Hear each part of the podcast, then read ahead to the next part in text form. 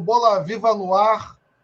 Hoje, 9 de fevereiro de 2022, 20 horas e 45 minutos. Eu já agradeço a galera que ficou ligada e prestou atenção na nossa mudança de horário tão de, tão, é, de repente por conta da nossa organização da agenda.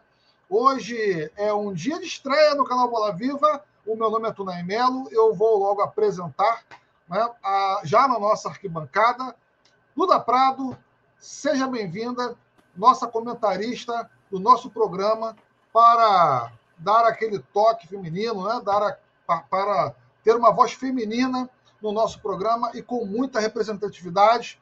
E boa noite também para o nosso amigo Cláudio Márcio, né? que está sempre atuante aí, o nosso, o nosso camisa 10, né, o nosso sempre indignado, a voz dos indignados. Posso dizer assim, Cláudio Márcio? Boa noite, pessoal. Boa noite, Tunai. Boa noite, Cláudio. Boa noite a todo mundo que está escutando assistindo a gente. É, fico muito feliz de estar aqui podendo participar do programa. É, gosto muito de comentar, de dar pitaco, também falar de coisa séria, que é muito importante, que o programa sempre aborda pautas importantíssimas então, estou muito feliz de estar aqui acrescentando. É isso. Cláudio Márcio, você está escutando a gente? Você está congelado? Ou. Vamos lá, vou dar boa noite. Só desliga, só, só abre o seu microfone, Cláudio. Vocês me ouvem? Sim, agora sim. Ah, perdão, deu uma, deu uma congelada aqui, perdão.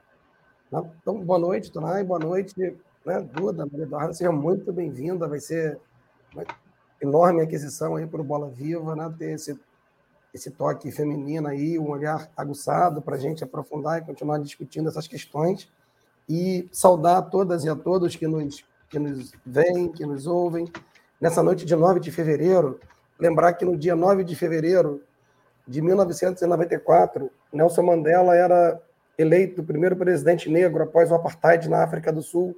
Né? Importante é, tocar nesse assunto no momento em que a gente tem tantas coisas ruins aí ocorrendo no nosso país, né? como supostos né? jornalistas, influenciadores, né? defendendo o nazismo, artistas aí é, fazendo defesa de antivacinação e tanta coisa ruim, né? Basta, a gente não pode compactuar e vai ter muito espaço para discutir isso aqui hoje. Vamos com em frente.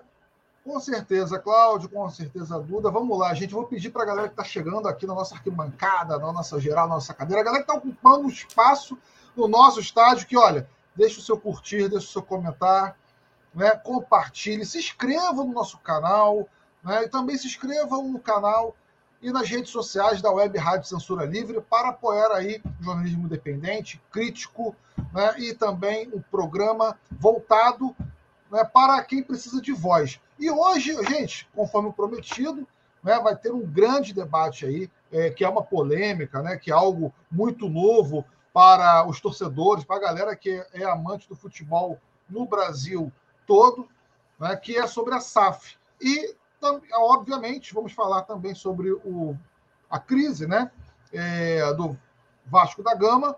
Temos uma participação, daqui a pouco ele está chegando né, na, no, na, na, nossa, na nossa torcida, que é o Leandro Fontes. O Leandro Fontes, que ele é um escritor, colunista da revista Movimento, né, e que é autor da obra Vasco, Clube do Povo, uma polêmica com o flamenguismo. Ele está agora em uma reunião, ele já está é, a, caminho né, de casa para daqui a alguns instantes entrar online e bater um papo com a gente sobre essa importante temática. Cláudio Márcio, acho que você citou agora sobre o apartheid, parece que o monarca ele seria favorável ao apartheid, né? pela sua última declaração, né? e você também tem alguns jornalistas chiliquentos né, que adoram fazer saudações, né? É, é, algumas provocações e, a, ao, ao, vivo. Cláudio Márcio, é, que confusão ontem, né? que, Duda também querer que comentasse. Olha, que uma, uma, atrocidade atrás da outra. Na verdade, não foi a primeira e acredito que não vai ser a última. infelizmente, né, Tonai? A gente tem um espaço aqui muitas vezes para debater futebol, mas não dá para se furtar de, de tocar nesses temas, porque é impressionante, né? Já na segunda década do século XXI, que nós sejamos forçados a lembrar que nazismo e apologia ao nazismo, né, que qualquer tipo de saudação a símbolos nazistas é proibida pela Constituição brasileira, e você ainda veja isso como uma suposta defesa da liberdade de expressão. Isso não é e nunca vai ser liberdade de expressão. É proibido né, fazer apologia a um regime que ceifou a vida de mais de 6 milhões de judeus, que produziu tantos horrores, né, que perseguiu enormemente pessoas. E lembrando, né, Tanã, que é desnecessário, mas a gente está num país miscigenado, num país em que a maioria da população é negra, né? no país em que o Moche foi assassinado há poucos dias atrás por cobrar o dinheiro de trabalho que não recebeu, no país né? em que em São Gonçalo, mais uma vez, um rapaz tirando a chave de casa na mochila é assassinado covardemente com três tiros. É inadmissível que alguém, em nome da idiotice ou de, de poder expressar o que pensa livremente, né, defender a, a existência de um partido nazista e não deixando de, de tocar em que questão. Né? O, o cavaleiro aí, né? sei que a gente pode chamar de cavaleiro, o cidadão, é, a figura, não sei como se referia a um indivíduo como esse, já havia feito várias é, postagens e comentários profundamente é, lamentáveis, né? defendendo a escravidão, a Ku defendendo é, uma série de, de, de, negacionismos, enfim, né? alguém totalmente lastimável. Mas que bom que, que a, que a reação foi grande e que não só ele, como o artista lá também do, do, do Pipoque Nanquim já foi afastado. Eu acho que essas pessoas têm que ser banidas, não só da esfera pública, mas, enfim, de, de todas as áreas aí da, da sociedade brasileira e mundial. E aí, Duda, o que, é que você pensa disso? É, é, a liberdade de expressão acaba quando coloca em risco a vida do outro, né? E acho que o que ele falou é coloca e desrespeita, na verdade, a memória desses mais de 6 milhões de judeus mortos. E é muito preocupante também, outro ponto que eu queria entrar, é em como as pessoas ainda não tratam comunicação como uma atividade profissional séria. É, ele senta ali, é, fala o que não deveria, é, não deveria nem pensar, na verdade, e depois justifica como se estivesse bêbado. Como que a gente coloca uma pessoa num microfone de grande alcance para sentar bêbado a uma, a uma mesa e compartilhar esse tipo de pensamento? E não estou justificando que ele falou com que ele estava bêbado, assim, é só um outro ponto, né? Que isso é um desrespeito com, com os comunicadores é, então, realmente, acho que a gente tem que tratar isso como uma coisa séria, sabe? Não é? Ainda mais durante a pandemia, que a gente teve muitos jornalistas, comunicadores atacados simplesmente por passarem informações, e num período que a gente vê muita fake news por aí. Então, a gente tem que começar a pesar o que, que a gente assiste, é, como as pessoas estão tratando essa forma aí de compartilhar informação.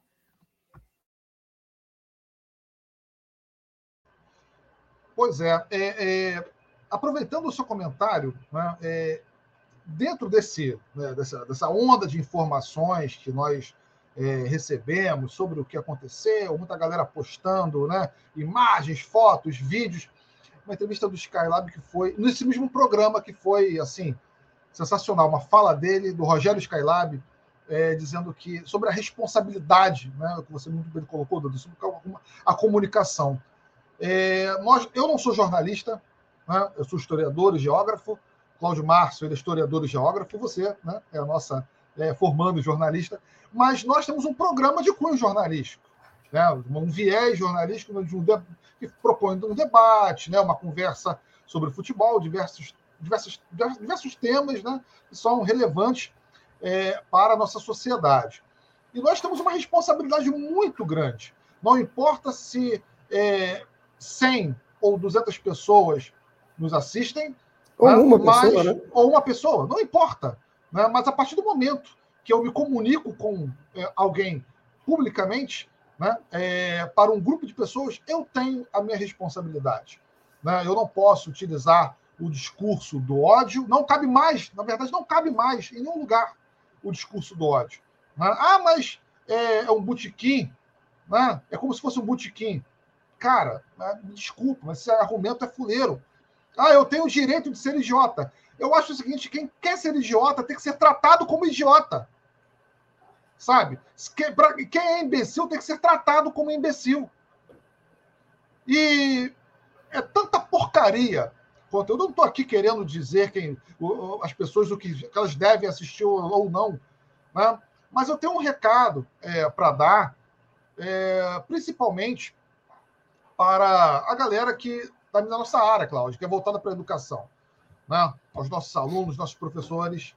É, chega de achismo, chega, chega dessa galera dizer, sabe, o que acha, o que acha, o que deve achar de determinados assuntos sem embasamento científico, sabe, através de senso comum, né? É, de dizer aí qualquer coisa para ganhar like. Eu acho que a rede social não cabe, não cabe isso.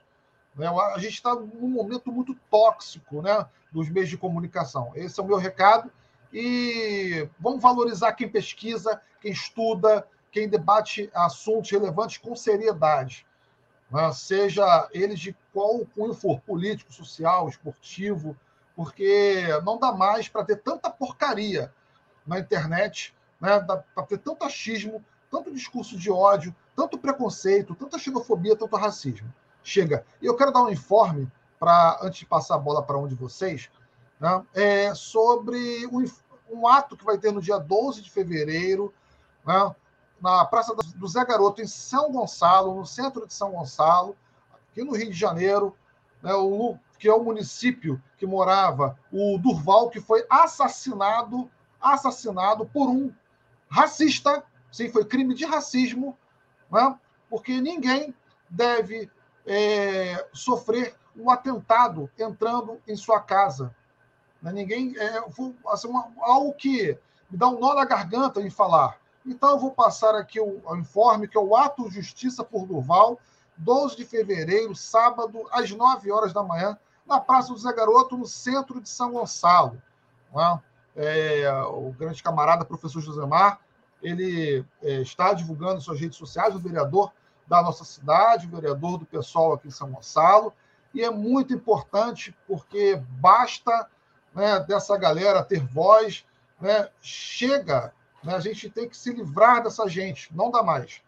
E é isso, vou passar agora para Cláudio Márcio, vamos lá, vamos falar um pouquinho de futebol. O Leandro já entrou em contato comigo, né, já está em casa, ele já vai entrar aqui no nosso programa. Vamos, vamos lá, Cláudio, por falar em racismo, a gente teve aí uma polêmica no Fla-Flu, né, é, no caso do Gabigol, né, que é, foi é, xingado por torcedor do Fluminense, a, a, o clube, né, ele gerou uma nota oficial né, e parece que está sob investigação sobre o, o fato ocorrido. Mas, de qualquer forma, até que se prove o contrário, tá? mais um caso lamentável, lamentável, né, dentro do futebol. E o que você tem a comentar, Cláudio Márcio? Então, né, Tonai, mais um, né? Poxa, é... de tantos, né, recentes, infelizmente essa coisa é recorrente, né? E já que você falou do Durval, eu tinha tocado sem mencionar o nome dele, né? É inadmissível que e aí não é exatamente, né, pelo menos, porque não tem palavra que possa né, mitigar a dor da família, dos amigos, da sociedade com mais um crime bárbaro desse, mas é, ao menos, não sei se essa é a melhor palavra, o, o assassino aí, racista, foi rapidamente indiciado por homicídio doloso. Ele vai responder né, pelo crime com intenção de matar. E muitas vezes isso acaba passando, né? Homicídio culposo. É... Mas o, o caso do, né, do Gabriel, do Gabigol, é mais um que, infelizmente, traz a discussão episódios como o do Aranha, né, que a gente vai estar sempre recorrendo no futebol brasileiro, episódios como né, o do juiz, né, Flávio de Oliveira, episódios como o do jogador do Remo na Série B, ano passado, contra o Cruzeiro, episódios que, que mudam de face, mas se repetem nos estádios brasileiros, nos estádios mundiais, tristemente, sobretudo, porque é uma coisa que nós discutimos né, em outros programas aqui, também, que seja para clube, ou seja, porque não tem punição. Né? A gente estava falando do, do sócio-torcedor, de uma série de, de questões aí da, da gourmetização. As pessoas não são punidas por esses atos, elas não são identificadas plenamente e elas não respondem como que seria mais simples, né? Sendo excluídas e tendo que cumprir pena social, né? Para mitigar e não repetir mais esses atos de intolerância, de racismo, de preconceito. Maravilha. Antes de passar a bola para a Duda, que ela tem um comunicado, né, um informe, né, é sempre importante para a gente. Bom, é, vocês podem assistir, né, podem ouvir o Bola Viva no canal do programa e da emissora no YouTube ou na página da rádio do Facebook, da web Rádio Censura Livre. Né? É, vamos lá, Duda, o que, que você tem de informe para a gente aí sobre o universo do futebol? O que, que você está cobrindo? Então, é, hoje também, né, dia 9 de fevereiro de 2022, a gente teve um, um feito muito grande para nós mulheres, que a Renata Silveira foi a primeira mulher a narrar é, uma partida de futebol feminino é, na TV Globo, é uma TV aberta. É, a gente está tendo né, esse ano a Supercopa de Futebol Feminino, foi a semifinal entre Flamengo e Grêmio. O Grêmio venceu o Flamengo nos pênaltis. E foi muito interessante acompanhar, muito importante. Teve um, é, um alcance muito grande, as pessoas compartilhando bastante no Instagram, no Twitter, e foi muito interessante ver é, todo esse engajamento que gerou, é, as pessoas reconhecendo que é um avanço é, para nós, né, que já deveria ter vindo há muito tempo, é, e também o alcance que está tendo futebol feminino, ser transmitido às três e meia da tarde na TV aberta, uma semifinal. É, quando que a gente já viu isso? É, as mulheres foram proibidas durante muitos anos de jogarem futebol, né? E é muito bom ver que, enfim, estão dando a visibilidade necessária para o futebol feminino se desenvolver e chegar onde tem que chegar. Inclusive, também a gente já teve outra semifinal da Supercopa e o Corinthians derrotou o Real Brasília, então a final vai ser entre Grêmio e Corinthians, para quem quiser acompanhar. E é isso, eu só da estoque, que eu achei muito interessante, muito importante a gente falar um pouquinho sobre, aproveitar a visibilidade aqui do programa. E cada dia a gente está ocupando mais lugares que a gente merece, né? Maravilha, né? É, e por falar o informe, a gente tem uma surpresa que vai começar agora na quinta-feira, né? que é o Pitada Bola Viva. Né? Às quintas-feiras, a partir das 18, das 20 horas, no Instagram, a gente vai estar debatendo, discutindo de uma forma bem formal sobre a rodada dos estaduais e, e dos demais campeonatos aí, Brasil afora, né, sobre futebol. E às terças-feiras vai ficar, é claro, para o nosso debate envolvendo cultura, futebol, é, sociedade né, e todo o universo além, do, além das quatro linhas do futebol. Bom, galera, eu queria também informar né, para vocês que a Web Rádio Censura Livre ela tem uma campanha de contribuição né, voluntária para que a rádio ela possa se manter aí de pé e contribuindo, é claro, com bons debates, bons programas no dia a dia, que é o Apoia-se. Né? É, Apoia-se.se barra CWEB Rádio CWEB Rádio, né? Até eu me embolei aqui na hora de falar. Bom, está aqui né, é, disponível na nossa imagem, aqui embaixo, vocês podem ver, e também nas nossas, na nossa descrição né, da nossa, da, durante a nossa transmissão. Também através ah, da contribuição a, da conta corrente, né, da agência aí, bancária, da rádio, para que a gente possa transmitir aí bons programas, né, colaborar aí com uma estrutura da rádio que está crescendo né, a todo instante, oferecendo uma programação de qualidade. Vamos lá, Claudio Márcio, faltam seis minutinhos aí para o Leandro entrar. Leandro já me deu mais um comunicado, a galera está chegando na nossa arquibancada. Bom, já quero dar uma boa noite aí para quem nos assiste, que é a Milane Leite, está aguardando ansiosamente pela, pelo, acredito pelo, pelo convidado, pela boa discussão, o grande Antônio Figueiredo, que é o nosso editor. Um abraço para você, Antônio Figueiredo, estamos assistindo, né? e também para o Vitor Prado. É, boa noite, Vitor Prado. Gente, compartilhem, curtam, comentem, né? divulguem aí o canal Bola Viva. Cláudio, eu cansei de falar um pouquinho, vou deixar você para falar. Vamos lá, algum destaque aí né, nessa rodada do estadual? Então, Tunay, né, eu acho que se a gente for pensar, né, é, aproveitar só uma fala sua e uma da Duda. Ou dos né? estaduais, né? Ou dos Isso. estaduais, melhor dizendo. Lembrar o que a Duda falou com muita propriedade, muita pertinência, né? Que é, opinião não, liber... não significa liberdade para falar o que quiser, né?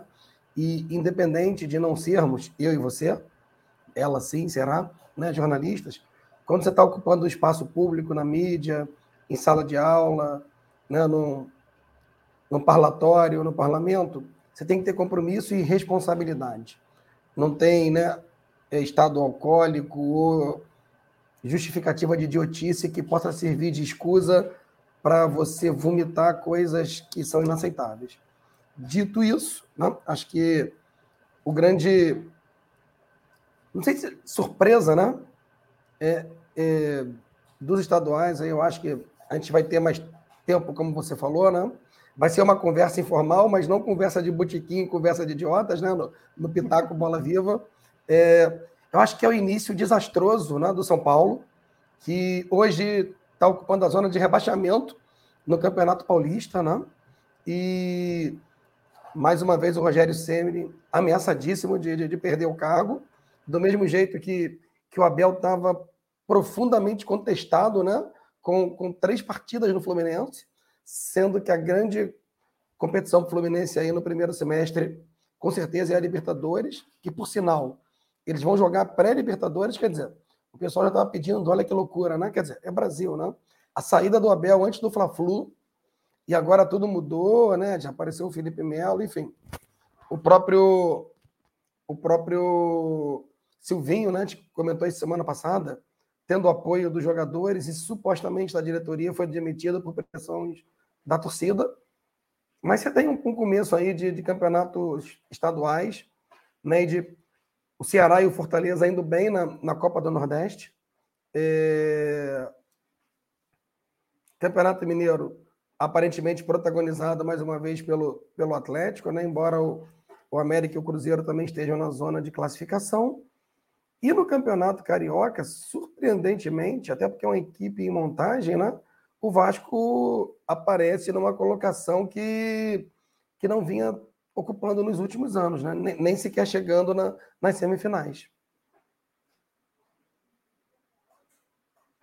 Maravilha. Duda, algum destaque? Algo Não, só comentar. sobre o que você que, gostaria de fazer essa consideração? É, sobre o São Paulo também. É, o São Paulo fez a sua primeira vitória né, no, no Campeonato Paulista hoje. Antes eles estavam com três partidas e só um ponto. Então, como o Claudio disse, novamente o Rogério Senni entrando ali super pressionado. É, realmente o Vasco é um destaque, né? Com ainda estão montando o time, inclusive daqui a pouquinho, acho que é 9h45, o Vasco entra em campo. E acho que merece um destaque, sim, porque acho que surpreendeu. Surpreendeu todo mundo.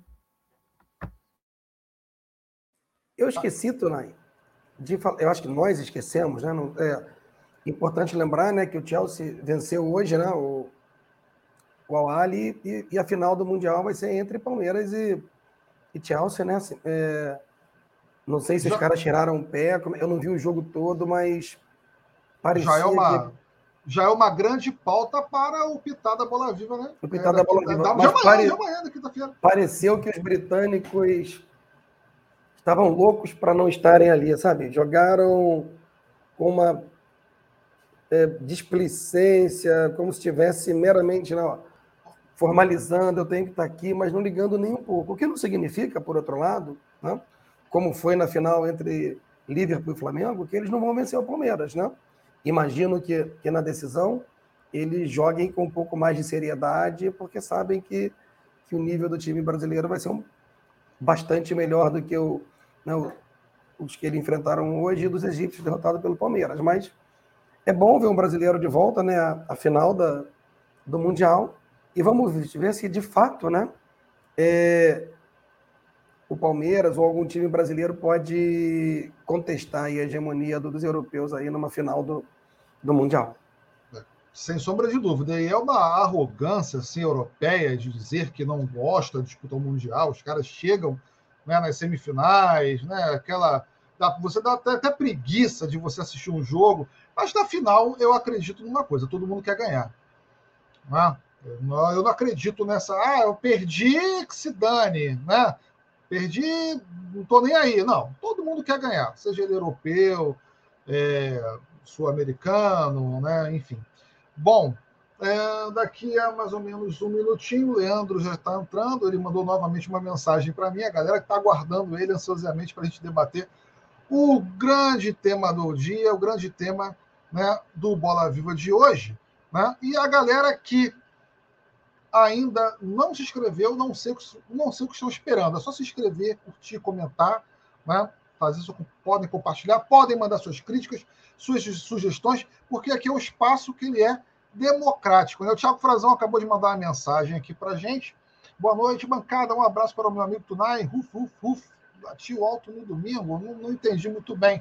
Mas, enfim, é, merecida vitória do Fluminense, né? uma falha individual do Hugo. O Flamengo ainda está em construção do através do trabalho do Paulo Souza. Ainda tem muito que se observar, assim como o Fluminense também, apesar das críticas né, que o Abel sofreu. Acho que o Abel agora ganha uma. Ele consegue respirar um pouco mais, né? Com a vitória do clássico. Bom, uh, o Mundial de Clubes será pauta também para a gente discutir né, no Pitada Bola Viva, né? Que. Uh, opa, entrou agora o Leandro Fonte. O Leandro acabou de entrar, de chegar aqui na nossa arquibancada, né, com a sua bandeira, com a sua camisa é, Cruz Maltina, uma camisa muito, muito clássica, né? uma camisa é, que tem uma grande representatividade aí nos anos 90, a famosa camisa da capa. Leandro, colunista da revista Movimento, autor da obra do Vasco, Clube do Povo, uma uma polêmica com o flamenguismo. 1923, 1958, meu camarada, uma grande referência, pelo menos para mim. É um prazer enorme receber você aqui no canal Bola Viva. É, boa noite, Leandro. Não achei é, ninguém melhor do que você para debater aí sobre Vasco, sobre a crise que o clube se encontra, né, sobre a SAF, que é tão comentada, muito discutida, mas informações que são diversas. Enfim, o entrevistado não sou eu, é você. Boa noite. Boa noite, Tunai. Estão me ouvindo bem? Sim. Sim. Boa noite, Leandro. Boa noite. Queria aqui agradecer o convite. Estou é, vindo numa longa jornada, cansado, mas é, queria muito participar. O Tunai já vinha já me, me chamando para a gente bater esse papo e estou aqui para tentar contribuir da melhor forma possível e aprender com vocês aqui dessa bancada maravilhosa que está construindo essa iniciativa que é tão importante para o futebol brasileiro e carioca. Tamo aí.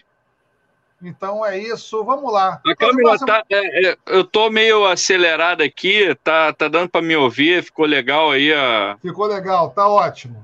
Perfeito, então vamos lá. Vamos nessa. Cláudio, eu vou passar a bola para você. Né? Acho que você e a Duda vão se entender agora com o Leandro.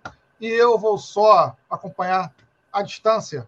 Né? Vou dar um pitaco ou outro, mas é, o entrevistado é o Leandro, não sou eu. E vamos aproveitar aí a boa discussão. Vamos nessa. Obrigado, Turai. Boa noite, Leandro. É um prazer enorme recebê-lo aqui na bancada para a gente poder falar de Vasco, né? falar dessa crise né? que já perdura por duas décadas aí e discutir essa, essa SAF, né, que tem sido tocada aí, né, mais do que a toque de caixa, né, sem respeitar aí a necessária clareza, o debate democrático, né, para envolver. E eu queria aproveitar e logo né, no primeiro pontapé, né, além da, das saudações vascaínas aí, do boa noite, logo de, de bate pronto te perguntar por que, que de começo, né, para quem nos ouve, quem nos assiste, poder ficar melhor inteirado sobre esse processo aí do Vasco, se dizia que o Vasco ia ter o controle e agora a diretoria administrativa está dizendo que o melhor modelo para o Vasco é seguir o que Botafogo e Cruzeiro estão fazendo e ceder o controle para o possível acionista majoritário da SAF. Boa noite de novo, seja muito bem-vindo. Bom, primeiro é que a direção do Vasco não tem projeto para isso, né? É, o Salgado foi eleito negando essa possibilidade que na segunda eleição que o Júlio Brandt se apresentou como candidato, vinha com, com uma, é, uma proposta de campanha que entrava nesse tema, né, do clube empresa. E o Salgado veio com uma proposta que não, não era essa exatamente, né? A gente sabe, Salgado é uma figura muito bem sucedida do ponto de vista econômico, do ponto de vista empresarial, é um banqueiro, e a campanha dele foi formada é, por fora dessa orientação política, né? Só que o Vasco, no, na, no último ano, foi um fracasso absoluto, né? O Vasco teve é, o pior ano da história do clube. É, Para vocês terem uma ideia, a última é, vez que o Vasco passou é, dois anos seguidos na segunda divisão foi 1922-1923 é, onde o campeonato carioca era considerado como o principal campeonato do país. Né? Então, depois disso, né, praticamente 100 anos após, o, o Vasco é, passou por essa situação. Então, é uma diretoria, é uma gestão que, se me permitem dizer, né, a, no meu ponto de vista, ilegítima, ilegítima. Eu sou sócio do clube, sou sócio proprietário do Vasco, é, passei três horas para votar na eleição em São Januário, no dia 7 de novembro, e o meu voto foi cassado. Foi cassado por uma decisão de, é, de uma figura da justiça que não está ligada ao Vasco, que não estava é, centralizada pelo estatuto do clube, e o meu voto foi cassado. Simplesmente é assim. E foi feita uma nova eleição no calabouço, no dia 14, onde é, eu não conheço ninguém, não conheço ninguém que votou naquela eleição. Então, é, a gente está diante de uma de um estelionato e de um golpe no clube. Então, diante disso, não dá para esperar menos aí dessa, dessa diretoria. Entendi. Não, e aproveitando, então, no caso, você podia, né, assim, a gente poder ir batendo essa bolinha, mas fala o que significa, o que vai significar para o Vasco abrir mão do controle da SAF né, para um possível é, acionista majoritário e, e, o que representa para o Vasco né, em termos de manutenção da própria marca, da tradição, de, de, de não poder estar a serviço de mudar escudo, como o próprio Bragantino e outras coisas, é, manter o controle dessa SAF aí, na eventual aprovação desse projeto. Bom, primeiro a gente tem que se perguntar que SAF é essa, né? Qual é o modelo que o Vasco busca? Até agora a direção não disse. o, qual era o modelo que a direção estava é, colocando como horizonte? Era o Flamengo. Esse era o modelo, né? À toa que no Vasco tem um monte de flamenguista opinando. Né? Esse era o modelo. E no Flamengo não tem SAF. Se a gente é, for fazer qualquer discussão no futebol brasileiro, né, o Flamengo, que é o grande modelo, é o clube que está despontando, ou até mesmo o Palmeiras, não tem SAF nesses clubes. Eu defenderia se alguém, é, a família Senda, junto com o Pelé e o Roberto Carlos, o cantor, fizesse uma proposta de construir uma empresa para comprar o Flamengo, eu ia defender com unhas e dentes para ver o Flamengo se afundar contra o Vasco. Mas esse não é o caso. Não tem uma proposta objetiva, né? E os modelos de SAF não é assim o modelo de SAF. Estou brincando aqui, tá, gente, sobre essa questão do Flamengo, porque nós estamos aqui falando de futebol e eu não deixo passar batido, não. Mas É, qual é o modelo de SAF que está sendo apresentado? E olha que está aqui o Tuna, que é, que é um grande rubro-negro, meu amigo de muitos anos, mas eu não deixo passar batido, não. Mas o qual é o modelo da SAF? É o modelo da Espanha?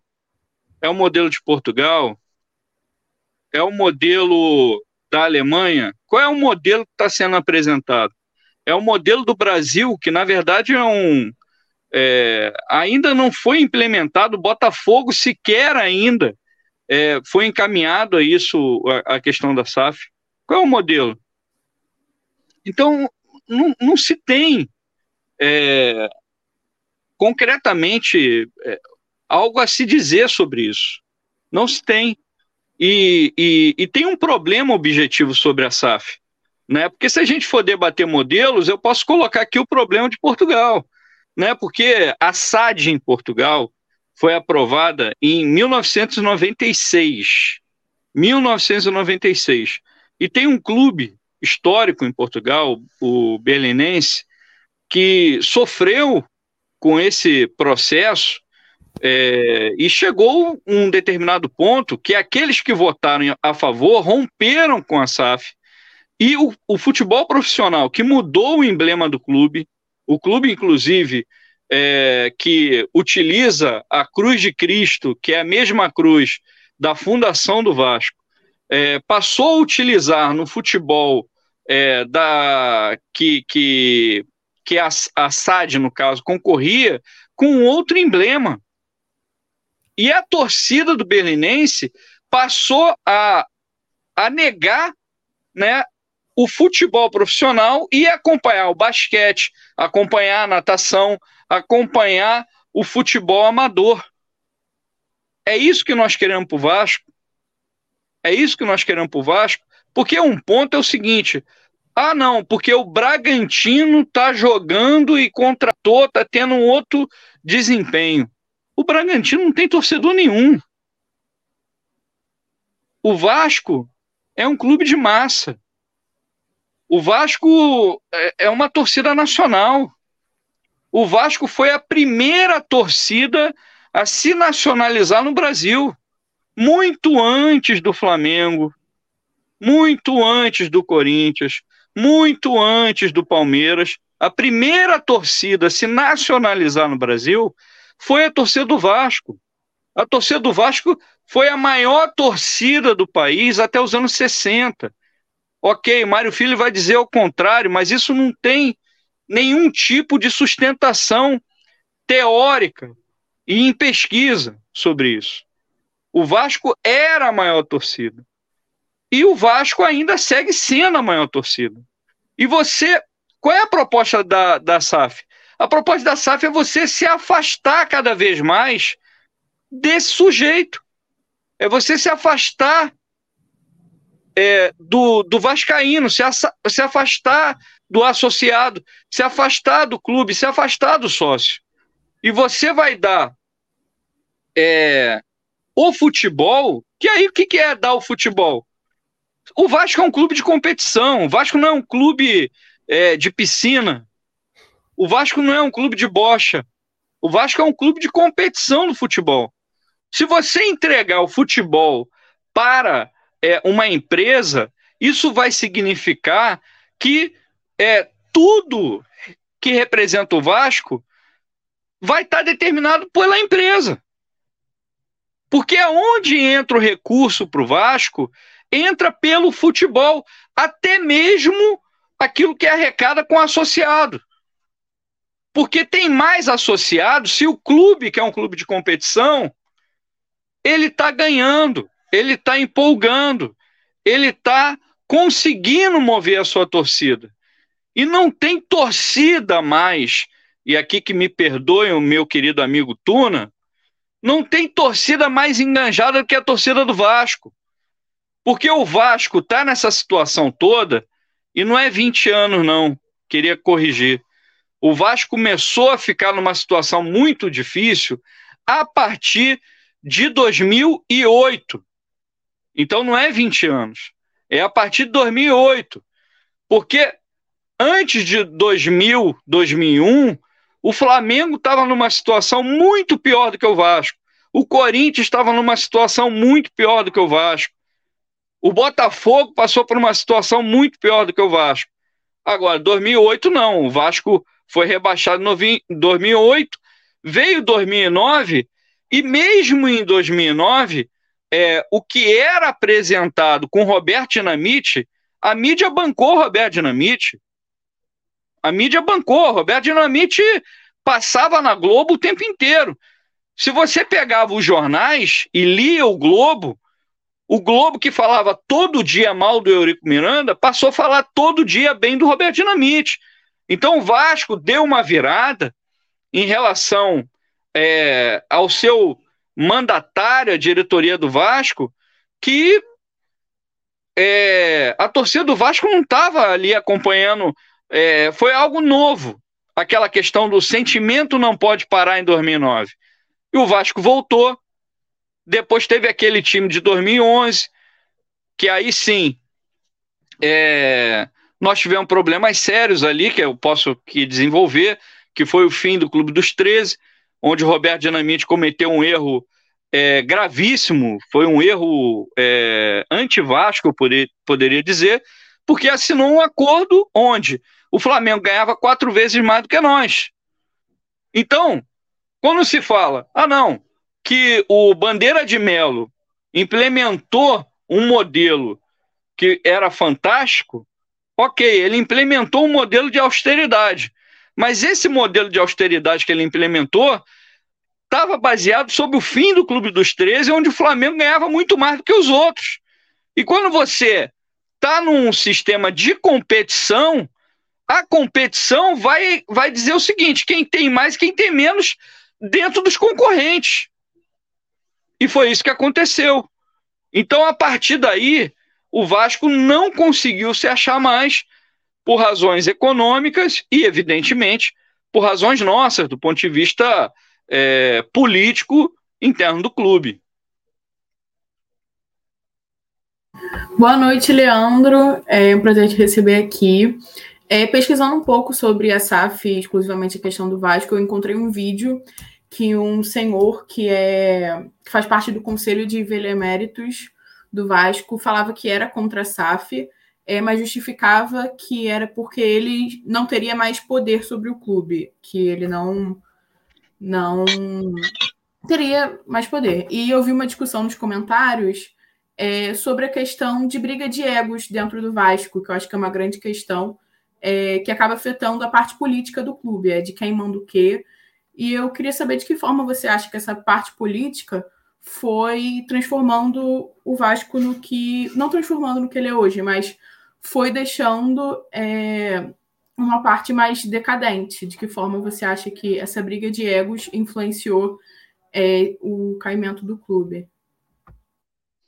Não, acho que, que você está falando do vídeo do, do, do Itamar é, que é um grande benemérito do clube, é um companheiro que se tornou vascaíno, sendo é, de São Paulo, que participou em muitos momentos do, é, de, de, episódios, inclusive épicos. Se a gente pegar a Guerra do Maracanãzinho, em 1991, Vasco e Flamengo, o Itamar estava no meio, e é uma figura que eu tenho muito respeito, e eu tenho muito respeito àqueles que se dedicaram né, anos da sua vida, seja 10, 20 ou 50 anos da sua vida ao clube, mesmo é, tendo erros nesse, nesse percurso.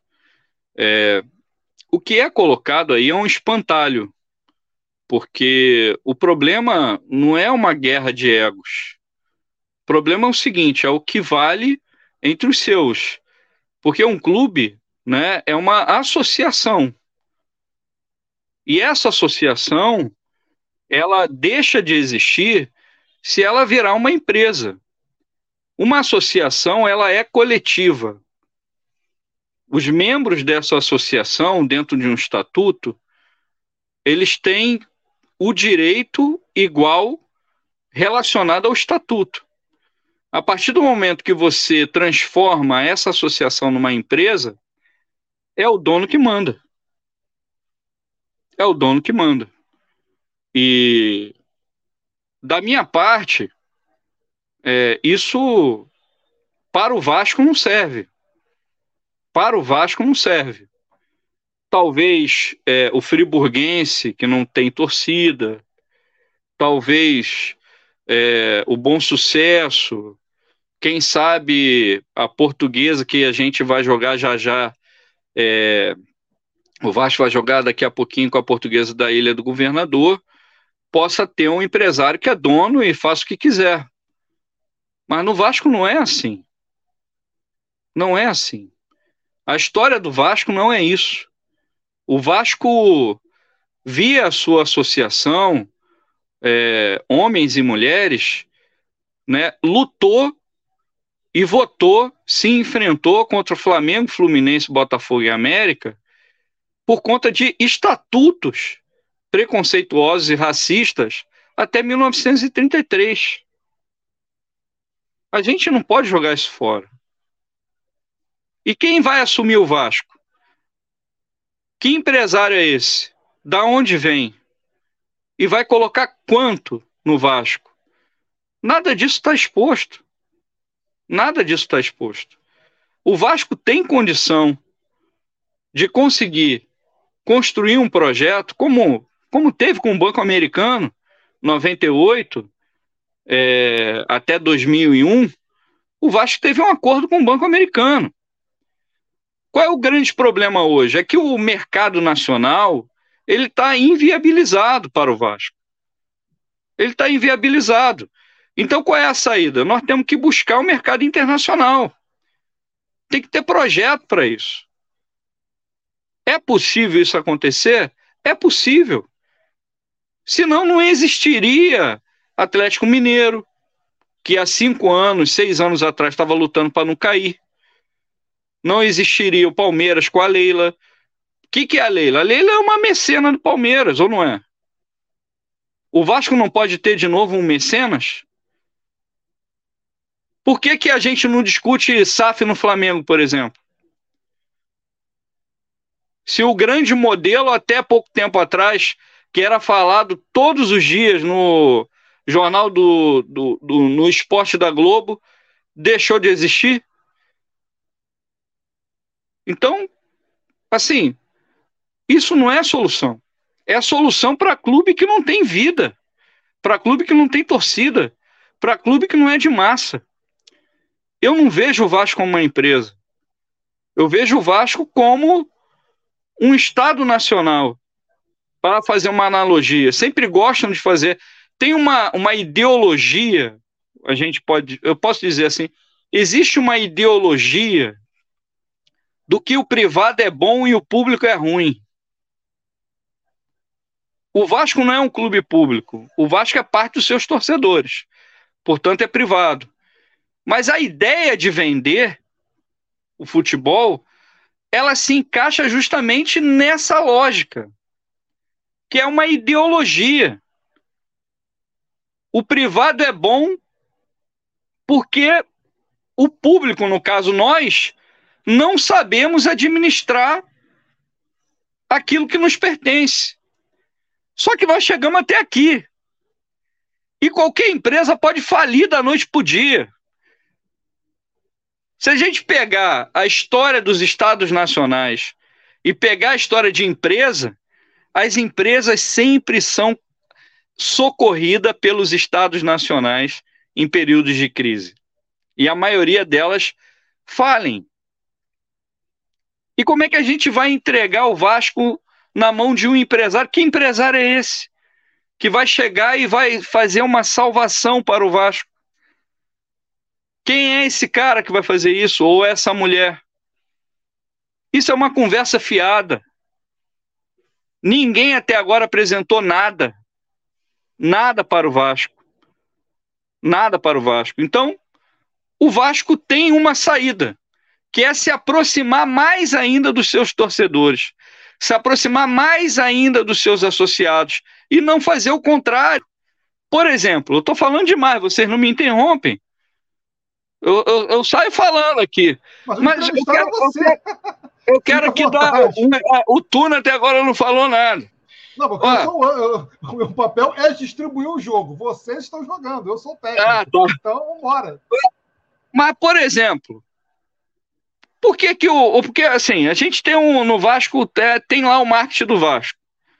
Eu tenho uma série de críticas ao marketing do Vasco. Mas como é que o marketing do Vasco... Olha só, nós temos o, o Pelé torce pro Vasco. O Roberto Carlos torce pro Vasco. A, a ideologia hegemônica, estão falando até agora de rainha, eu não, não sou simpatizante a isso, eu sou um socialista. É, não, porque aqui, que maravilha, rainha, os, os reis, não sei o quê. Uma coisa tão óbvia e tão simples. Porque o Vasco não faz uma parceria com Roberto Carlos e com o Pelé de colocar o seguinte: os reis do Brasil torcem para o Vasco, se associa ao Vasco. Por que, que não faz uma campanha com um Pelézinho, que está hoje fora de uso, que era aquela figura do Pelé, que foi quadrinho, com a camisa do Vasco, uma vez que o Pelé é Vasco? O Vasco é o clube mais enraizado na zona norte do Rio de Janeiro. Mais enraizado na zona. Claro, tem mais flamenguista do que vascaíno na zona norte. Mas o, o, a, o, quem é da Zona Norte, que tem mais identidade com o clube, é o Vascaíno. E tem um monte de clube associativo na Zona Norte que está falindo. Falindo. Por que, que o Vasco não faz uma associação, uma parceria com esses clubes? Ou seja, o torcedor do Vasco que se associe, ele pode utilizar aquele clube, a piscina do clube, vai utilizar o bar do clube, vai ver o jogo do Vasco naquele lugar e no dia de jogo no Maracanã, em São Januário, vai sair uma condução é, do, do Vasco para esse torcedor que está lá em Campo Grande, esse torcedor que está em São Gonçalo, esse torcedor que está em Magé, para ir para o jogo. Isso daí vai gerar renda para o Vasco. Vai gerar renda para o Vasco. Então, tem muita coisa que pode ser vista e, e, é claro, questão grande. O que, que é o grande? É conseguir recurso fora do Brasil. Esse é o ponto fundamental. O Vasco tem condição de conseguir recursos fora do Brasil? Tem. Por quê? Porque o mercado nacional está inviabilizado. Porque o mercado nacional já optou por alguns clubes, encabeçado pelo Flamengo.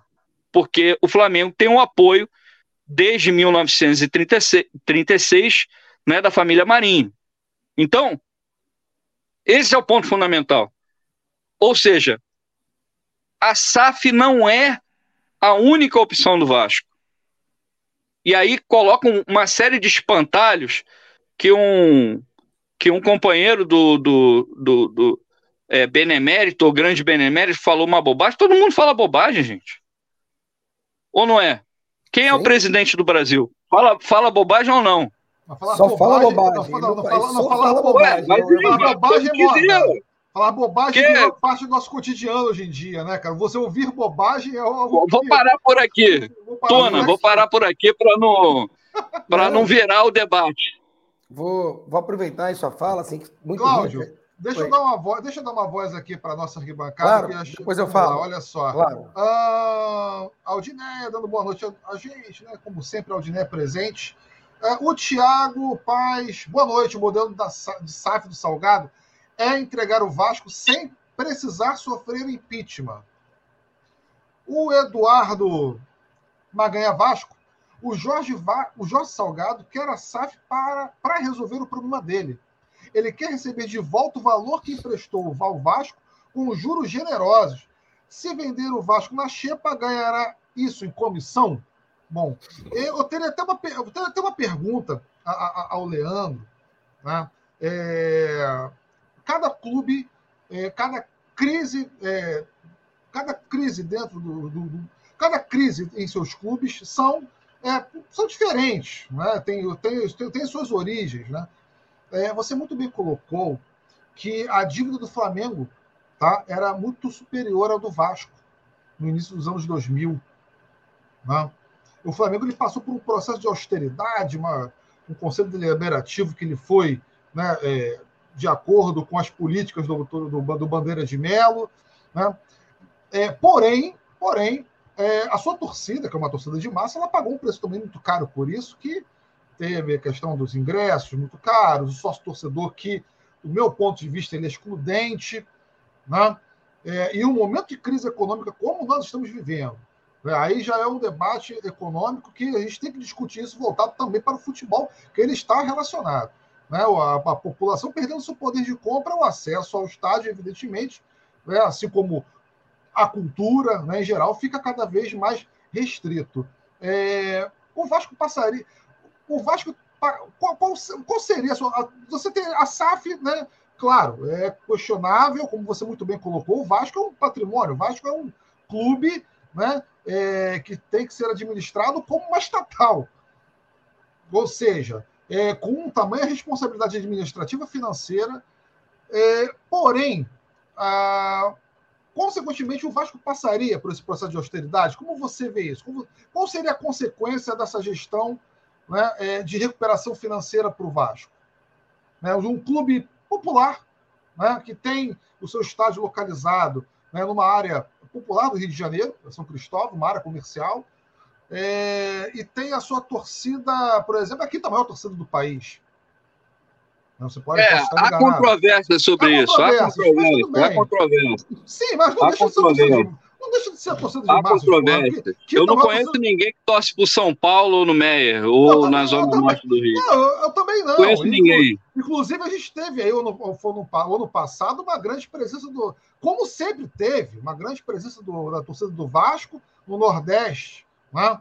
É, do país e você teve uma campanha fenomenal, cara, que a torcida abraçou a causa com relação à campanha do sócio do, do, do, associado, né? Cada um contribuindo ali de acordo com a sua realidade. Isso eu achei é, fenomenal, fantástico. Mas, Leandro, vamos lá. Qual essa recuperação? É, você propõe uma recuperação fiscal, uma recuperação administrativa do Vasco, através de que viés? Se a gente, se a gente vive hoje né, no modelo econômico que sufoca a população, as relações de, dos dirigentes né, é, de clube com o Estado não são as relações que nós, né, eu falo por conta própria, somos adébitos. Né? Como você vê isso? Né? Não sei se você consegue entender bem a minha pergunta, ou se eu não fui, ou se eu não fui claro. Qual seria, quem seria, assim, é, digamos que, qual, qual modelo para o Vasco hoje poder se reestruturar? Olha, não tem um modelo único. Não existe um modelo único, né? Porque a gente, se a gente vai pegar, é o modelo do Palmeiras, não é SAF.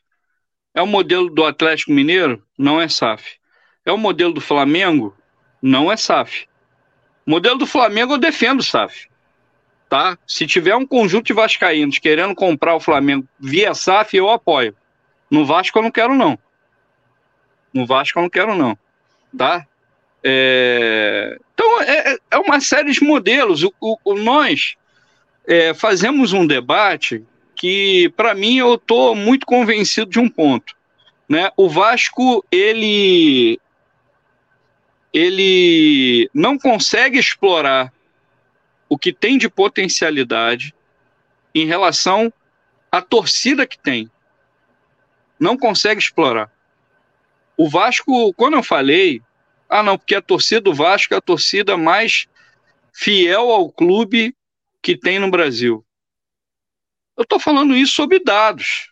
Porque é, qual é a torcida nos últimos 10 anos, ou nos últimos 20 anos, que a gente pode pegar esse número, que sempre tentam fazer esse enquadramento por conta. É, quando Eurico Miranda ganhou a eleição depois do Calçada, qual foi a torcida que fez a, o que a torcida do Vasco fez? Qual torcida fez? Como foi a questão é, do sócio torcedor, que o Vasco, é, da noite para o dia, se tornou a quinta maior torcida é, em, em, uma campanha associativa de torcedor no mundo, né? Que torcida fez aquilo que o Flamengo depois fez quando ganhou a Libertadores, mas o Vasco em 2011 teve a marcha é, de San, do Santos Dumont a São Januário, E nós fizemos um enfrentamento em 2019 no jogo contra o Fluminense, que a torcida do Vasco foi sozinha, comprou 28 mil ingressos e entrou com mais de 30 mil na marra sobre bala da polícia. Só que isso não aparece na mídia, esse é o problema. Isso não aparece na mídia. E se a gente pegar o Vasco na segunda divisão, lá no meio de tabela, na segunda divisão, no meio de tabela, a presença do time do Vasco chegando, não é que vai jogar no estádio, é chegando nos estados e a festa que era feita. O Cruzeiro não faz isso. O Botafogo não faz isso. Corinthians não faz isso. Eu vi poucas vezes o Flamengo fazer isso. E olha que eu sou um crítico, assim, eu estudo o Flamengo para escrever. E não vejo tantas vezes fazer. O Vasco fez. E isso é pouco explorado. Eu vejo muito se falar projetos mirabolantes que nós vamos aqui profissionalizar e fazer e acontecer, vamos contratar um cara do marketing e tal, vai ser rubro-negro que vai salvar a nossa vida e tal. Não é explorado. Não é. E aonde está o recurso fundamental que a gente pode dar a grande virada? O recurso que a gente pode dar a grande virada está fora do Brasil. Porque no Brasil a situação está mais difícil. Está mais difícil, porque o Brasil, de fato, passa por um período econômico, de fato, é, que não é favorável, né? E, e existem clubes que estão mais hoje numa condição melhor de conseguir drenar esses recursos para si. O Vasco não é esse clube. Hoje não. Já foi esse clube, mas hoje não. Então qual é o caminho? O, o caminho é se pendurar na Globo e ficar refém da Globo, nós vamos ficar né, com as cotas de televisão. Então nós vamos ficar nessa pegada aí mais 20 anos. O caminho é conseguir achar recursos fora desse desse é, dessa bolha, podemos dizer assim, dessa bolha. E há um projeto que foi apresentado nas eleições do Vasco que diz exatamente isso. Exatamente isso. Que é preciso buscar recursos fora da bolha. Fora da bolha. E é isso que a gente precisa fazer. Então, há caminhos fora da SAF? Há. E não é só um, não, são vários. São vários. Não é a SAF ou, é, ou o paredão. Não é isso que está colocado ou é a SAF ou é o Paredão. Qual é o grande projeto de clube empresa que está sendo bem sucedido no Brasil? Ah, o Bragantino. Ok, mas qual é o outro exemplo? Qual é o outro exemplo que a gente pode. Olha, é, vai por aqui. Vai por aqui. Então, eu acho que é isso, Tonai. Eu acho que é isso. E, antes de, de terminar aqui, queria fazer aqui uma saudação ao Maganha, grande camarada. Um abraço, Maganha. Grande Vascaíno, uma referência para mim. Deixa, deixa eu aproveitar aí mais um pouquinho, né, antes de nós terminarmos. Só fala. Não, não, terminar aqui essa, essa fala. É, e, e, e, claro que não sou eu que vou te fornecer argumentos, mas você tocou em muitos pontos principais, e eu vou tentar sintetizar e não uma pergunta, mas para você responder vários pontos. Eu me lembro que recentemente a torcida do Valência, você citou o Belenenses, não? Fez um protesto lá contra os proprietários. E a filha do proprietário do Valência foi, a, foi às redes sociais e falar: ó, o clube é nosso. Nós fazemos o que quisermos. Então, quer dizer, não só a torcida, né, como é, todo o conselho administrativo do Valência não tem mais ingerência nenhuma no clube. É, vou aproveitar também, né, falando do seu livro, dos artigos que você publicou lá na, recentemente, né, no ano passado, no Pena Geral, lá, o o site Vascaíno e, e, Carioca, que a galera deve, deve acompanhar. Não? E, quando você fez a crônica lá pós-rebaixamento, né? falando que o, que o Vasco não, é, é Brazuca e Portuga, né? o Vasco é o feijão com arroz todos os dias, mas o Vasco é um clube um clube popular sem ser sem ser populista. E pegando o gancho do teu livro, né, que eu sei que infelizmente, todos deviam ler, mas muitos não tiveram oportunidade. Como é que foi esse processo né, de, de desconstrução do Vasco pela grande mídia, que já antecipou e financiou o flamenguismo e, e descaracteriza o Vasco como clube popular para construir isso, né? também com o Estado varguista, com essa grande mídia, para o Flamengo como projeto nacional, detri... Flamengo popularizado em detrimento do fato do Vasco de fato ser um clube do povo. Essa é a minha segunda ponderação. E, e a terceira, né? pensando nas suas, nas suas falas, aí, na sua inserção, está claro que, que a SAF. Né? É... e aí eu queria citar um jornalista que há pouco nunca tinha confessado, né, pessoal? Rodrigo Capello, né, do, nem sei se você particularmente né, gosta dele ou não. Eu te confesso que eu tenho muitas ressalvas, é, porque ele né, é privatista, ele defende que a única solução para clube de futebol é abrir para se tornar clube empresa, que a única forma de gerir um clube é justamente. Eu não sei se você acompanhou quando da votação lá do, do Botafogo, o Capelo falando que ele aguardava ansioso o momento em que os velhinhos do Conselho do Botafogo iam se ocupar só do jogo de bocha, da pintura da grade do clube. Ou seja, né, como você falou, e para as e os que nos veem, assistem ou nos ouvem, parece que, que apenas uma gestão privada, como se o clube não fosse essa entidade privada, mas com espectro de, de Estado Nacional, fosse capaz de, de, de produzir austeridade. Né? É, eu acho que falta mesmo o que você falou e a gente precisa avançar, porque que isso está silenciado no Vasco de hoje. Cadê a, a discussão, né, de novo, sobre não reforma, ampliação São, de São Januário, de forma que o clube conduza o processo e capte recursos né, com seus associados, com venda é, para ingresso da temporada toda, que o Vasco pode ir isso pelo estádio, mas por um estádio maior, que gere renda de fato, né, que gere arrecadação que não é o Flamengo, mas o Palmeiras tem com, com a Allianz Arena, né? E, e esse tipo de conversa nem sequer é tocada no momento em que está querendo se defender a SAF como única alternativa para um Vasco que parece não ter saída, que não seja né, entregar o Vasco para alguém desconhecido que vai que vai resolver todos os problemas como se fosse pirlim pim pim, né? Pozinho mágico lá do, do sítio Pica-Pau Amarelo. Então, eu vou pegar sobre o Rodrigo Capello. É... Em primeiro lugar, o Rodrigo Capello, ele se declarou que era torcedor do Vasco, é, nascido em São Paulo, mas ele não sabe nada do Vasco. Né? Ele é um colunista do Globo, toda segunda-feira ele tem um artigo, eu leio toda segunda-feira o artigo dele, coluna dele toda segunda-feira no Globo. É, mas ele é uma espécie de Merval Pereira do futebol. Ele defende ali um dogmatismo privatista, só que enquadrado para o futebol. E no futebol é muito difícil você. É muito difícil. É muito difícil você defender um dogmatismo no futebol.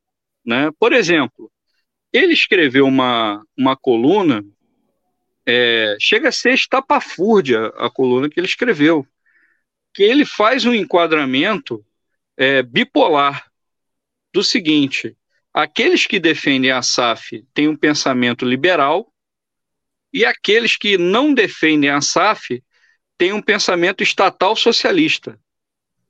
Ele não sabe de nada.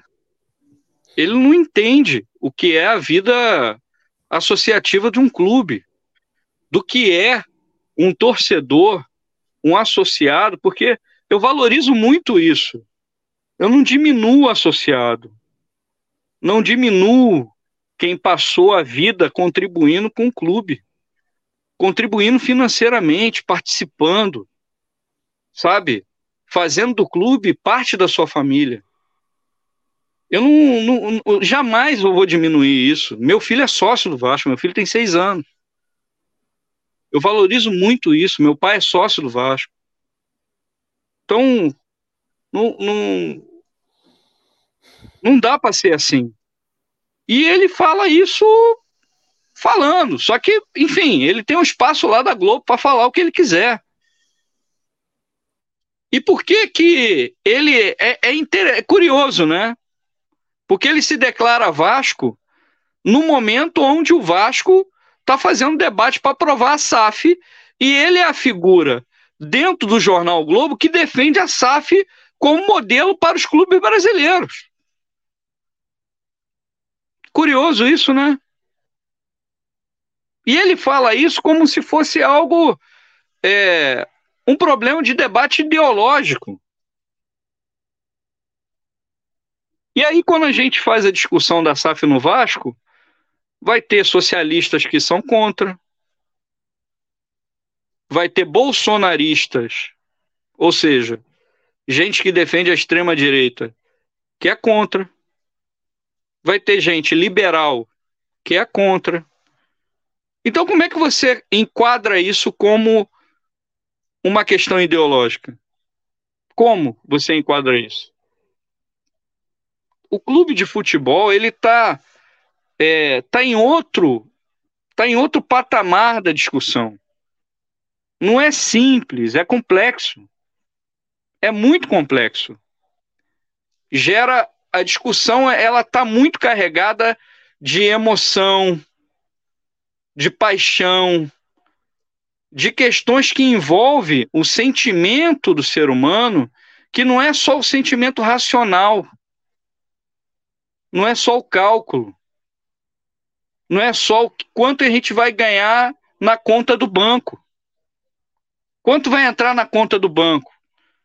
Que jogador eu acho que fulano de tal vai trazer? Não é assim. E esse Capelo, ele faz o debate por aí. Ele faz o debate por aí. Ou seja, no meu ponto de vista, no meu ponto de vista, eu posso estar errado também, né? Mas no meu ponto de vista, ele está completamente equivocado e está ali fazendo uma função política dentro do que a empresa que ele trabalha defende para os clubes do futebol brasileiro, em particular para o Vasco. Sabe por quê? Porque para a Globo é muito bom que o Vasco esteja com essa administração, é muito bom que o Vasco fique na segunda divisão, né? Por quê? Porque na segunda divisão, quem é o clube que tem torcida nacional? Qual clube tem torcida nacional? É o Vasco. A torcida nacional dá audiência. E a audiência gera lucro para quem? Para quem transmite os jogos. Então, para a empresa Globo, que transmite é, o, o espetáculo, tá muito bom. O Flamengo ganhando na primeira divisão e dando lucro para a Globo na primeira divisão. E o Vasco enterrado na segunda divisão, e os jogos do Vasco sendo transmitidos na segunda divisão. Ou seja, a Globo vai ter lucro de torcida nacional de todo jeito. Esse é o ponto fundamental. Esse é o ponto fundamental. E esse capelo aí, ele está defendendo nada mais, nada menos do que o enquadramento da empresa. E mais, ele fala de questão ideológica. É ele que está sendo dogmático ideologicamente dogmático aí. Só que o seguinte, ele tem o, o, o megafone, que não é esse nosso aqui que a gente está fazendo é, nessa importantíssima live, mas o alcance que alguém que fala na Globo, o alcance é outro. O alcance é outro. E por isso tem um monte de idiota que fala na Globo e que tem um grande alcance e se projeta. Se projeta. Agora, nós temos que ter uma definição. Ok, o Tuna não pode falar mal, porque a Globo é Flamengo. Historicamente, Flamengo. Não estou aqui só. Isso é, é de pesquisa, tá, Tuna? Isso é pesquisa. A Globo é Flamengo. Então, porra, não vai falar mal. Mas, sim, o Vascaíno tem que falar. É obrigação do Vascaíno. É obrigação. Então, a SAF, com essa diretoria e com quem está apoiando a SAF, tá, o Vasco tem que falar, pô, não vou entrar nisso de jeito nenhum. De jeito nenhum. Então, esse é o ponto fundamental. E aí, sobre a questão, eu nem lembrei a questão do livro, mas, enfim, sobre a questão do Rodrigo Capello, é isso. Deixa eu aproveitar, então, antes de, passar para a Duda e para o e Tunai. É... Como isso vai ser votado no Conselho, é óbvio, né? Como o Salgado tem 120 né, e o Brant 30, você imagina que a chance de, disso ser aprovado vai ser aprovado? Como é que você vê isso? Que é terrível para os vascaínos, né? Assim, mas é, há possibilidade dessa SAF ser, ser aprovada e, e lesar o Vasco ainda mais? Olha, eu não sou o Roberto Monteiro nem o Sérgio Frias, então é, é, esse, esses cálculos são, assim, eles seriam precisos agora em afirmar isso. Mas é, eu digo para vocês o seguinte, que é, o, conselho, o, o, Conselho de Grande Beneméritos do clube é, dificilmente vai aprovar uma coisa dessa. Então, esse é o ponto fundamental. Esse é o nó. Porque é, o que saiu da eleição do calabouço, né, aquela eleição virtual, né, um, um absurdo completo, aquela eleição lá do calabouço, é, que foi menor, inclusive, do que a eleição presencial. Para vocês terem uma ideia, é, a eleição do Vasco foi maior do ponto de vista presencial do que a eleição do Flamengo, do que a eleição do Botafogo, do que a eleição do Corinthians, do que a eleição do Palmeiras, do que a eleição do Fluminense. Foi maior do que todas as eleições, foi maior do que a eleição virtual que foi alegada que era mais democrática para que é, o off-Rio, ou seja, o torcedor do Vasco estava fora do Rio de Janeiro, pudesse votar. E a eleição presencial em São Januário, que teve muita gente, por exemplo, um amigo meu, né, o Everton, que saiu de Brasília para votar, né, saiu de Brasília para votar, votou na eleição. Então, é, e essa eleição ela foi maior do que todas as outras. Todas as outras eleições. E essa é a eleição que não valeu. É justamente essa eleição. Ah, não, mas o Flamengo tem maior. Tá bom, o Flamengo tem maior torcida do que o Vasco. Eu concordo com isso. A partir de meados dos anos 60. Antes disso, não. Mas o, o, o, a eleição do Flamengo foi muito menor que a eleição do Vasco. E a eleição, a maior eleição dos clubes nos últimos três anos, exatamente essa, não valeu. E não valeu pelo quê?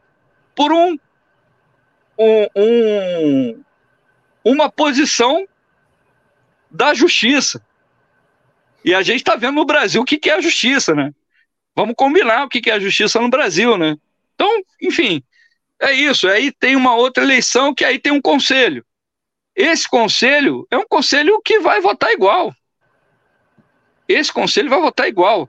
Agora, tem uma trava aí, que é o conselho dos beneméritos. E aí, qual é, por que que, qual é o espantalho? Então tem que falar mal dos velhinhos, né? É o conselho dos beneméritos que pode travar. Então o inimigo é o conselho do benemérito. Então vamos falar mal dos velhinhos. Então, que não é, não é. Tem alguns que são bem velhinhos mesmo, né? Outros não. E, enfim. Então é isso, mas vamos ver. Eu, eu tô acreditando ainda na luta. É, vamos lá, vamos... Só, a luta, só a luta muda a vida. Deixa eu fazer a leitura dos comentários, né? A galera tá participando. O Adriano Tardoc, Adriano Tardoc, que é o nosso membro da bancada lá de São Paulo. Adriano tá com seus compromissos aí profissionais, mas vai voltar. Uh, Adriano, a mídia não se interessa em processos nos quais a torcida protagonista de mudanças. Eu iria encontrar com o Adriano para comer um torresmo em São Paulo, só que o Adriano ele acabou pegando essa gripe, eu espero que ele esteja melhor, né? Vamos lá, ele tem outro comentário aqui. Além da mídia não se interessar em processo das torcidas, tem suas preferências nos quais clubes torcidas cobrirá. Né? E Rodrigo Capelo soa, mas não como entusiasta, mas como lobista das SAFs. Bom, é, galera, eu quero aproveitar para pedir aqui para a galera curtir, comentar, se inscrever no canal, né? É, e também não só no Bola Viva, mas na web Rádio Censura Livre, para que a gente possa fazer debate é, de toda semana, para que a gente possa ter aí um jornalismo crítico, independente, para que dê voz à nossa gente. Né? É, assista os programas da web Rádio Censura Livre. Não assistam, deixem para lá a Globo, a Record, a Band, a USBT. Eles já têm muito dinheiro, gente. Né? Não fiquem também dando audiência para uma galera aí que vai fazendo saudações obscuras. Né? é, e também comentários asquerosos, né, e depois ficam alegando que, é, enfim, é, foi tempo que o bêbado ele ligava para a ex-namorada né, e mandava um recadinho. Hoje o bêbado ele vai simplesmente faz uma saudação nazista, né? Ele defende. A... Eu nunca vi um bêbado é, num programa dizer que aí, defender a, a, um partido nazista é algo extraordinário. Não se fazem mais bêbados como antigamente. Mas é discussão para outra hora. Né? Nós temos aqui o nosso posicionamento. Se você gosta de assistir programas que fazem certas saudações, né? talvez você possa assistir outros programas né, que mas no canal Bola Viva não são bem-vindos. Bom, é, quero aqui agradecer né, a nossa web rádio, né, o Antônio Figueiredo, que está sempre dando aquela moral para a gente. A gente está encerrando agora o programa. Quero deixar aqui já a minha saudação, meu boa noite, para a galera acompanhar lá no Deezer, no Spotify, a partir de amanhã, tá bom? Para a galera poder aí escutar, né, ouvindo uma louça, é, no ônibus, né, no intervalo das suas aulas, né, no horário do almoço, enfim, para ficarem aí mais à vontade. É, boa noite, Duda. Foi um prazer estar ter você aqui como a nossa estreante né, no programa, na nossa bancada. E Amanhã, amanhã vai ter o Pitada do Bola Viva no Instagram para a gente comentar aí sobre a rodada, sobre o que está acontecendo aí no futebol brasileiro, no futebol internacional, é, com muita informalidade, um bate-papo bem tranquilo, mas sem imbecilidade, tá, gente? Aqui a gente não, não quer se dar uma. Aqui ninguém quer ser idiota. Ninguém né? é idiota. Exatamente, né? Eu não quero, né? nem, nem me sinto à vontade em fazer um papel de imbecil, tá bom? É, boa noite, Duda. Boa noite, Tunai. Boa noite, boa noite, Cláudio. Boa noite, Leandro. Obrigada aqui por participar com a gente. Inclusive, queria fazer um errata aqui, que eu estava lendo um tweet, né, na hora que eu falei do vídeo, acabei falando errado o nome do conselho, queria pedir perdão, o Conselho de Beneméritos. Estou é, muito feliz de ter participado, estreado aqui no programa. Espero acrescentar bastante aí nas próximas vezes. E boa noite também para todo mundo que acompanhou a gente até o final. Cláudio Márcio, você com a sua dica cultural, você tem a, uma biblioteca que é um patrimônio. Né? Você tem alguma dica, né? alguma sugestão para a galera? Então, né? mais uma vez agradecer o Leandro a presença aí. Foi bacana demais poder conversar um pouco sobre Vasco. Espero que ele volte outras vezes. Acho que tá tanta coisa para a gente falar do Vasco, né? que está tão, tão latente. E, e pedir encarecidamente né? para quando é que a segunda edição sai do forno, né? Que nem em lugar nenhum, na Folha Seca, em nenhum lugar a gente consegue comprar teu livro, cara. Tem que colocar a segunda, segunda edição aí na rua, porque a galera precisa, precisa ler. Né? Saudações libertárias, um forte e fraterno abraço a todas e a todos que nos ouvem assistem. A dica de hoje, Dona, não podia deixar de ser outra. Ó. Quadrinho, né? Maus, do Art Spielman, um quadrinho que narra tudo que o pai dele sofreu no campo de concentração nazista, para as pessoas entenderem que a apologia ao nazismo é crime e que os ratos não são os judeus, mas os nazistas, os intolerantes, os preconceituosos e a divergência, a pluralidade, uma sociedade justa e igualitária é a única solução para a nossa crise civilizacional. Forte abraço aí, tudo de bom. É isso, beijo grande, Cláudio Márcio. Leandro Fonte, cara, eu tenho que agradecer a você. Né? A gente teve algumas, é, alguns problemas, encontros e desencontros, mas a gente conseguiu, enfim, né, o universo conspirou para esse grande debate aí, para a sua grande presença. Vou fazer uma perguntinha, vem cá. É... Evair ou Euler? Ah, eu acho que o Euler foi mais importante para nós. Para nós foi mais importante. O Evair foi eleito o terceiro jogador, acho que foi até exagerado, é, da história do Palmeiras, né? Recentemente agora, né? O Evair foi eleito terceiro, terceiro jogador é, mais importante da história do Palmeiras.